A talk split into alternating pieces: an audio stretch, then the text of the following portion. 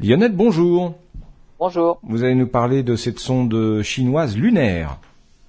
Oui, le programme spatial chinois vient de franchir quand même une nouvelle étape avec la mission Chang'e 5 de retour d'échantillons lunaires.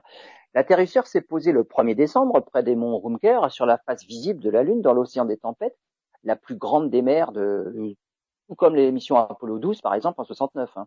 Les échantillons ont été récoltés et ce petit module a redécollé le 3 décembre. Il a retrouvé le module de service qui lui était resté en orbite, donc le 5 décembre, pour un retour des échantillons vers la Terre.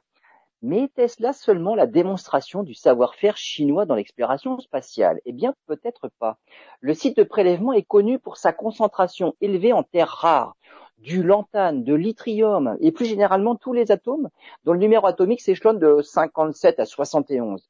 Des éléments aux propriétés électroniques, magnétiques, optiques très intéressantes, mais dont les réserves sont très limitées sur Terre. On peut également ajouter l'hélium 3 indispensable pour la production d'énergie par fusion nucléaire. La réaction avec l'hélium 3 est d'ailleurs la plus propre et la Lune est tellement riche en hélium 3 que cela pourrait résoudre les problèmes d'énergie sur Terre pour au moins 10 000 ans. La prochaine étape, Chang'e 6, ce sera à nouveau un retour d'échantillons lunaires, mais cette fois-ci, l'atterrisseur ira se poser sur la face cachée de notre satellite, et là, ce sera alors une véritable première.